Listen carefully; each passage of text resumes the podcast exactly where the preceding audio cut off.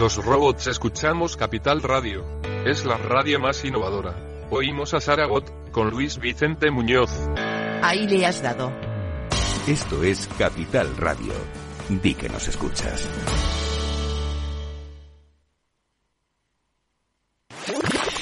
Capital Radio. La genuina radio económica. Siente la economía.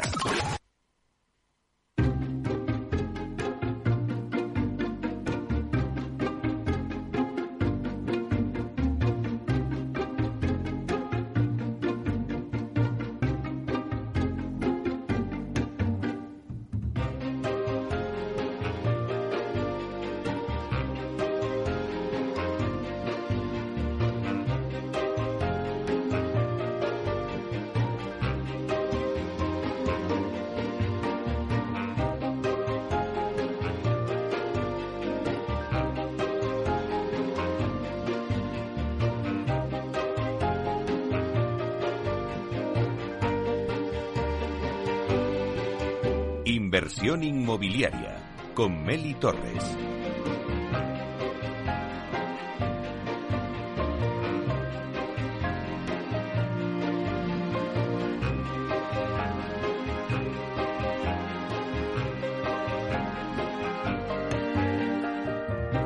Hola, ¿qué tal? Muy buenos días y bienvenidos a Inversión Inmobiliaria.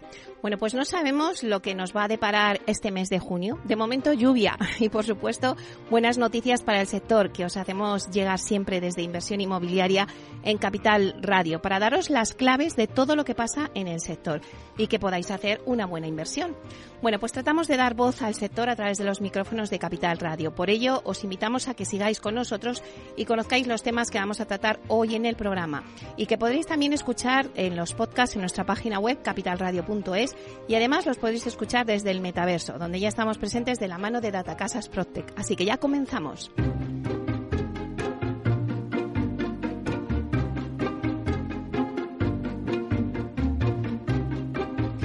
Bueno, pues como todos los jueves, repasamos la actualidad de la semana inmobiliaria con el portal inmobiliario Idealista.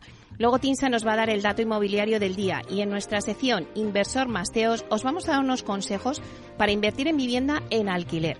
Luego a las 11 el análisis de mercado mm, lo vamos a tener con Julián Salcedo, que es doctor en economía, también es presidente del Foro de Economistas Inmobiliarios del Colegio de Economistas de Madrid y recientemente también es nombrado vicepresidente del Consejo Directivo del Grupo de Trabajo de Urbanismo y Ordenación del Territorio con el Consejo General de Economistas. Bueno, pues con él vamos a ver un poco la percepción que se tiene ahora mismo en el sector inmobiliario tras las elecciones del 28 de, mayo. Luego seguimos con nuestras secciones habituales de la vía sostenible con Vía Ágora y también daremos un repaso al mundo Procte con Urbanitae. Bueno, que además hoy tenemos un programa especial con ellos porque vamos a hablar de un aspecto que es muy importante para Urbanitae y es la estrategia de comunicación y marketing. Y lo haremos con Diego Gallego, que es responsable de marketing y comunicación en Urbanitae. Nos va a contar su última apuesta en marketing, que no es otra que el patrocinio del fantasma de la ópera. Bueno, pues ya sabéis, cultura e inmobiliario. Suena bien y es que ya os lo vamos diciendo en inversión inmobiliaria, es que hay que crear cultura. Por eso nosotros también tenemos la sección de cultura inmobiliaria. Bueno, estamos muy en la línea, Urbanitae con, con Capital Radio. Eh, después de 12 a 1, nuestro debate lo centramos en los fondos Next Generation. Sí que es verdad que al principio se hizo mucho ruido con los fondos Next Generation, con las ayudas a la rehabilitación de las viviendas, a la eficiencia energética de estas, pero nos preguntamos cómo está ahora mismo la situación de esas ayudas y también si han cambiado los intereses de la sociedad en este último año, si hay conciencia ¿no? de hacer rehabilitación energética en los edificios y en qué consiste también el Pacto Verde Europeo. Bueno, pues sobre todo estas preguntas y muchas más las vamos a tratar en nuestro debate y lo trataremos con el clúster de la edificación. Así que ya comenzamos.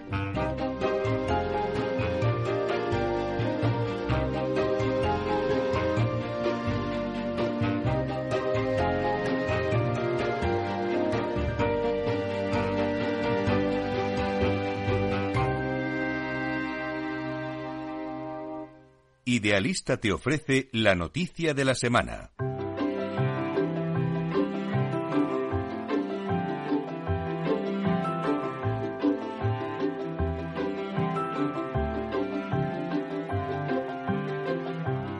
Vamos ahora con las noticias de la semana y damos la bienvenida a Francisco Eñareta, portavoz del portal inmobiliario idealista, que nos trae las noticias más interesantes de esta semana. Buenos días, Francisco. Hola, muy buenos días, Meli, ¿cómo estás? Bueno, la semana pasada me hablaste de alquiler y esta creo que vas a hablar de venta. Exactamente, vamos a ver qué es lo que ha pasado con los precios de la vivienda usada en España durante el pasado mes de mayo. ¿Qué crees que, por dónde crees que van los tiros?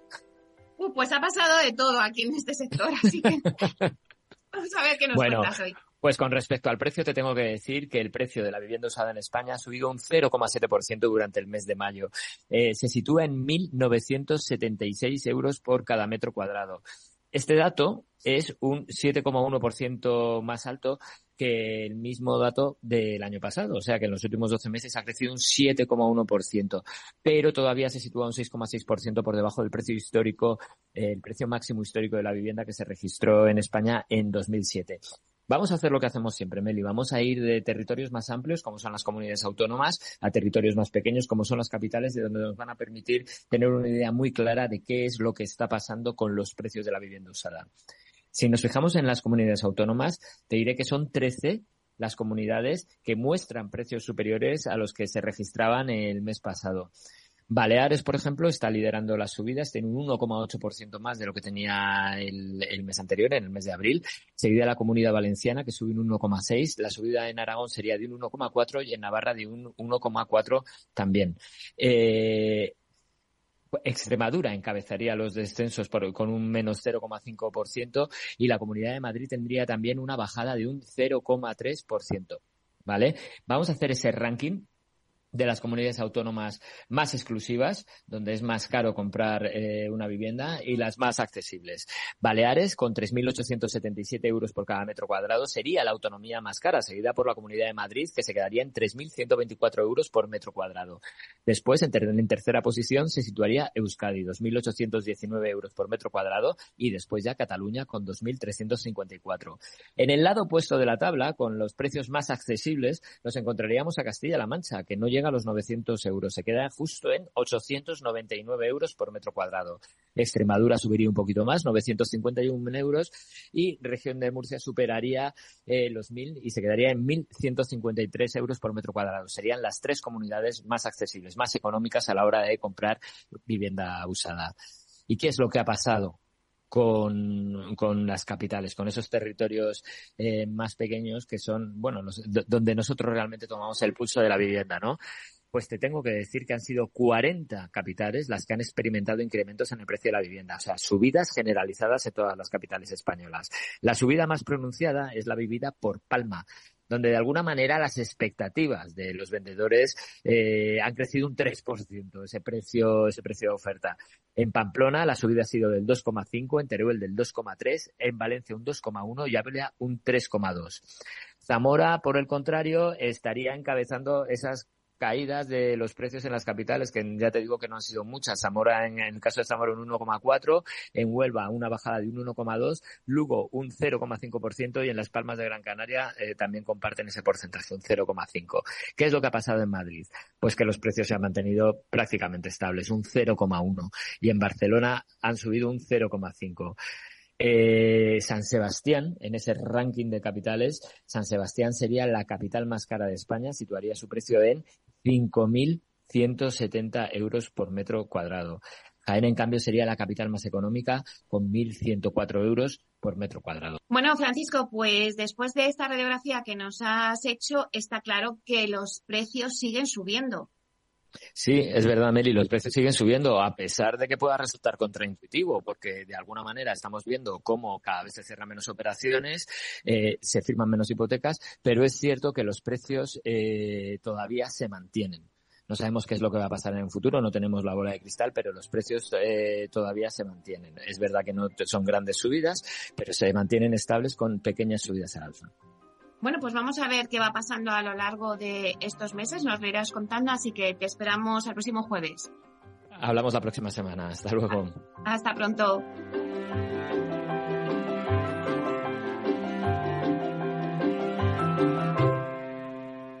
El dato del día con Tinsa.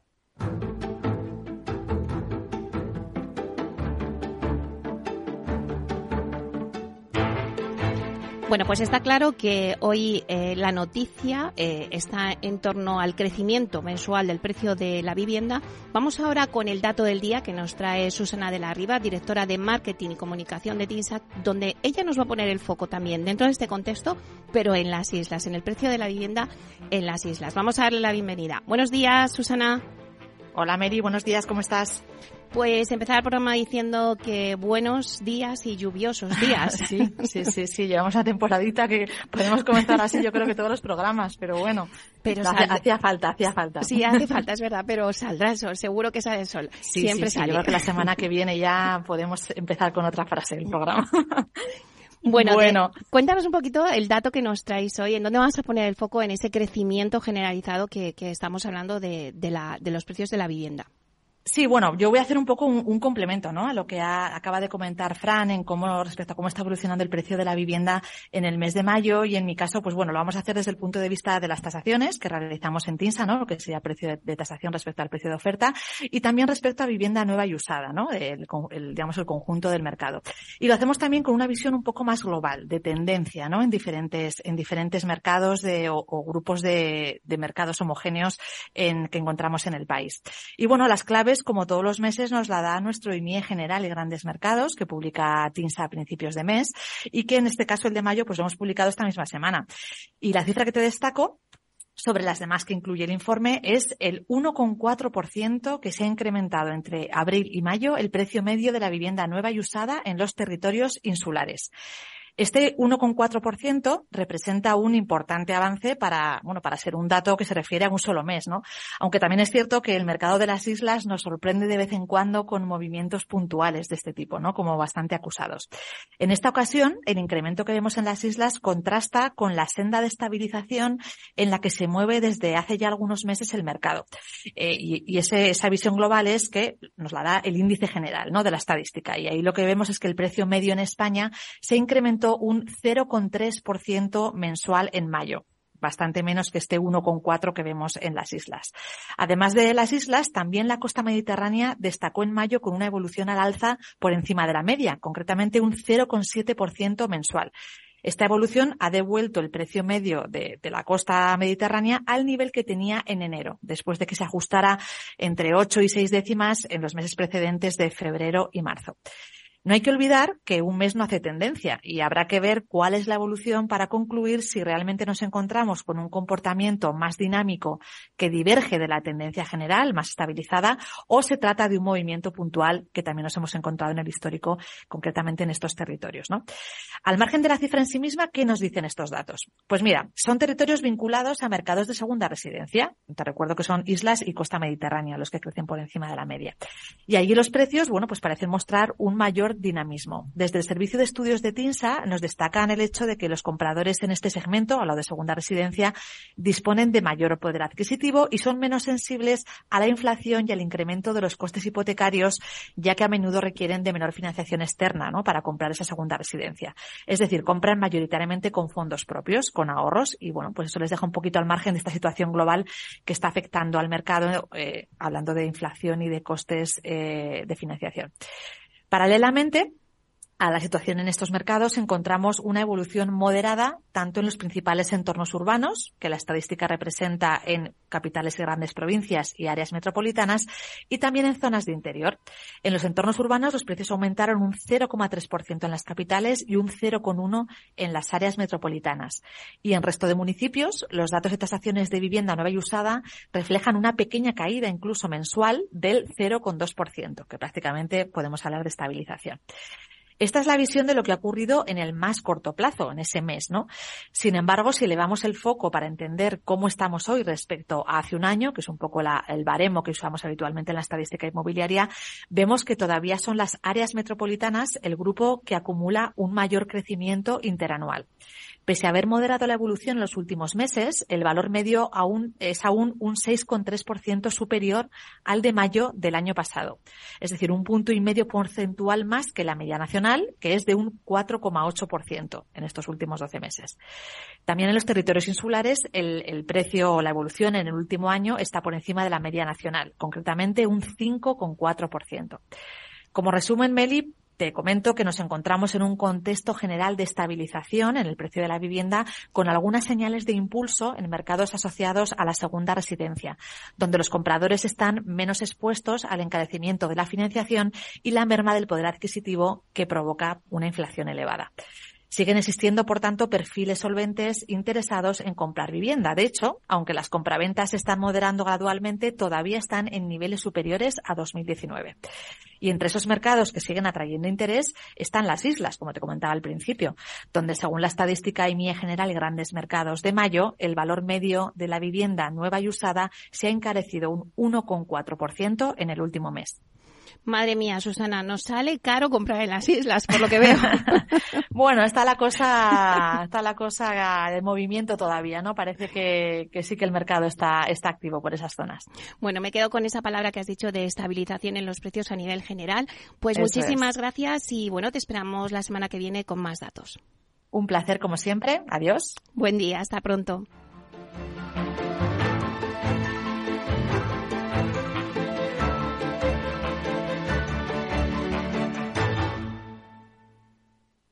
Tecnología propia, rigor técnico y una potente base de datos son el punto de partida del asesoramiento independiente que TINSA presta a todo tipo de inversores en real estate. Conoce en la web tinsa.es cómo podemos ayudarte a rentabilizar tu inversión a través de estudios de mercado, valoración RICS, AVM de grandes carteras o consultoría fiscal, entre otros servicios. TINSA, valor de confianza.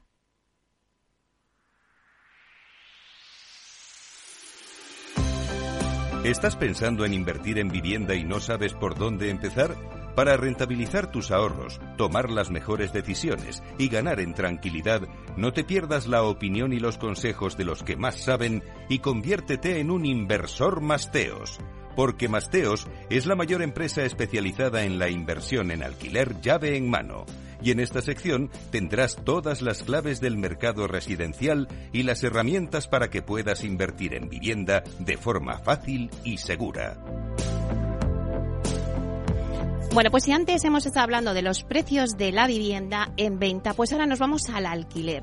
Y os doy un dato, y es que en nuestro país eh, la falta de vivienda en alquiler es tal que hay estudios que estiman que se necesitan más de un millón de viviendas para hacer frente a la actual demanda.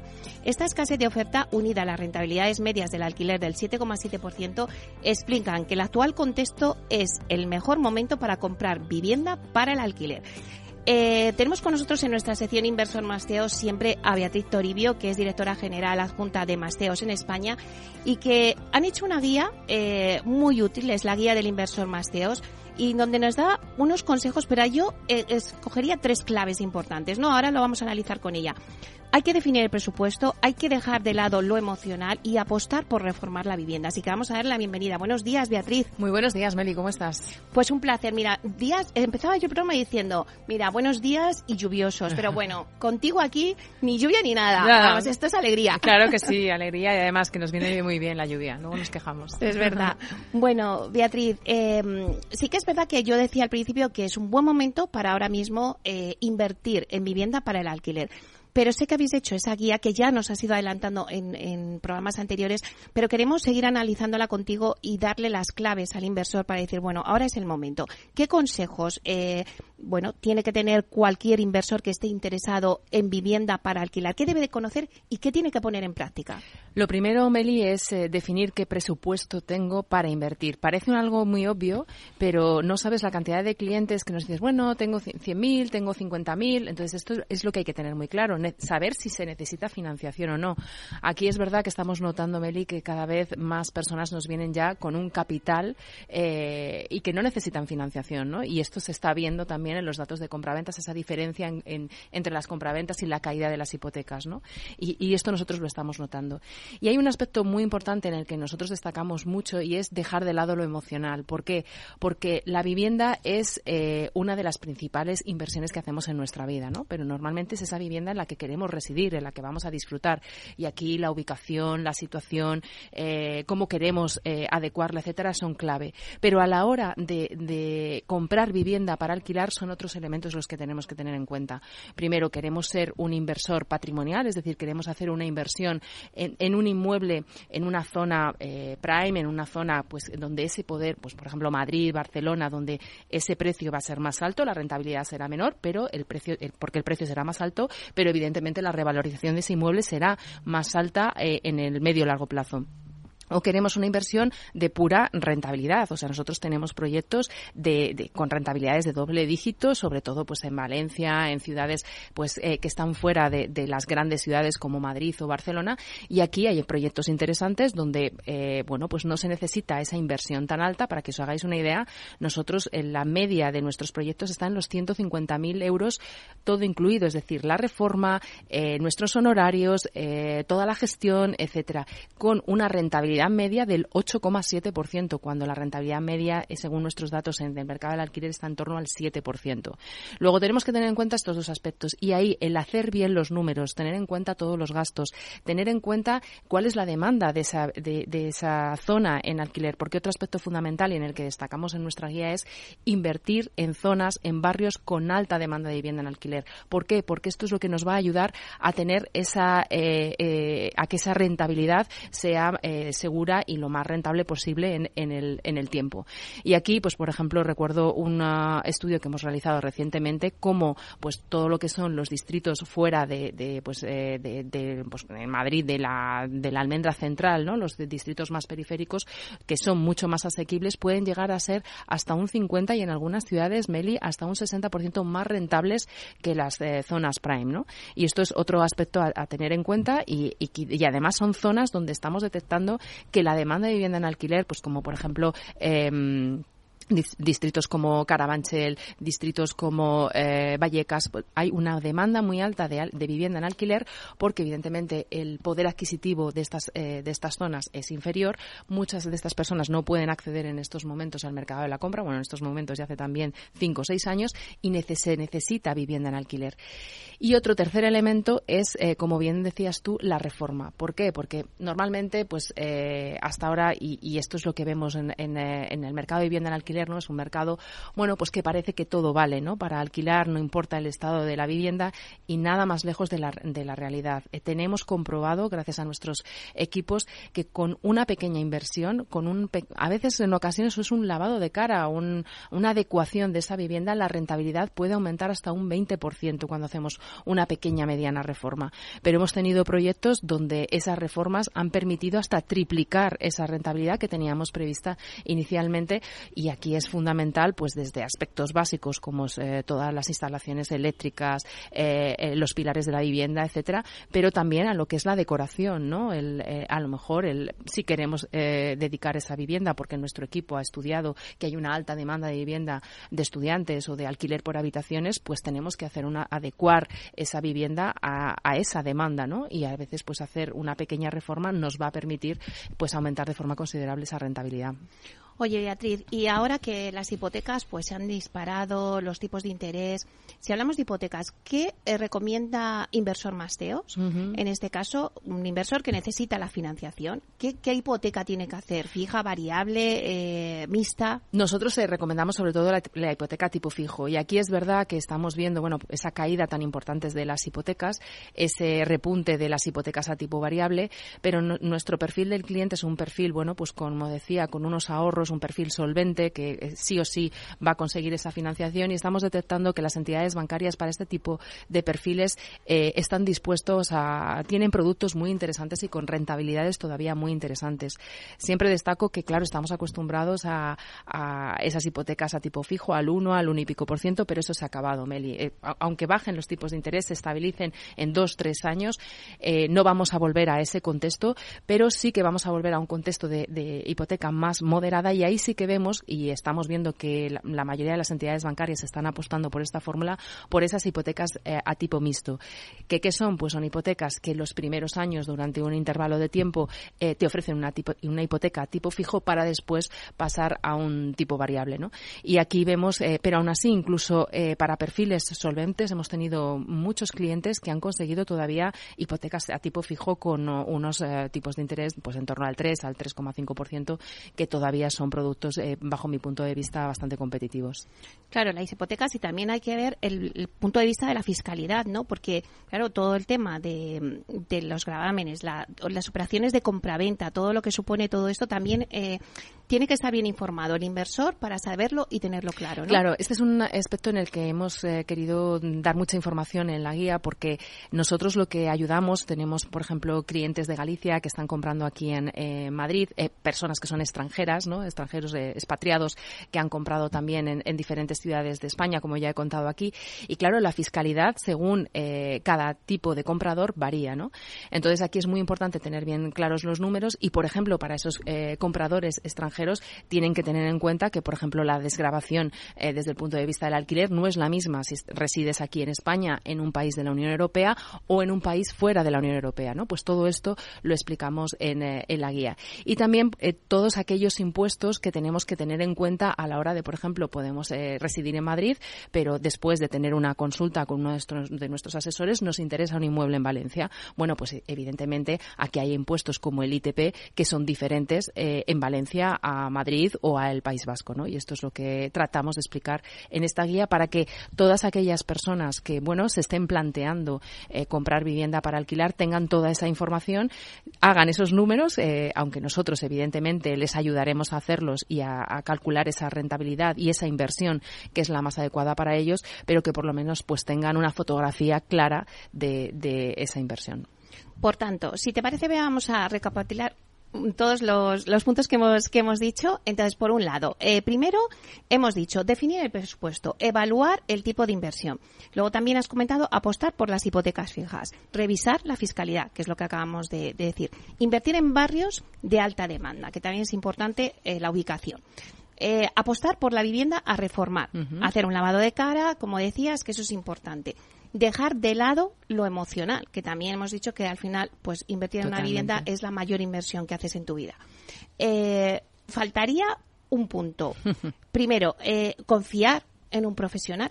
Es que esto es lo que te va a ahorrar tiempo, es lo que te va a hacer ganar más dinero y es lo que te va a, permitir eh, conseguir esa inversión rentable y esa inversión segura. Tú date cuenta que nosotros en Masteos lo que hacemos es, o sea, una persona cuando va a comprar vivienda, eh, ya sea para su disfrute propio o para eh, rentabilizarla a través del alquiler, tiene que mirar portales, tiene que visitar muchísimas viviendas y esto lleva mucho, mucho tiempo.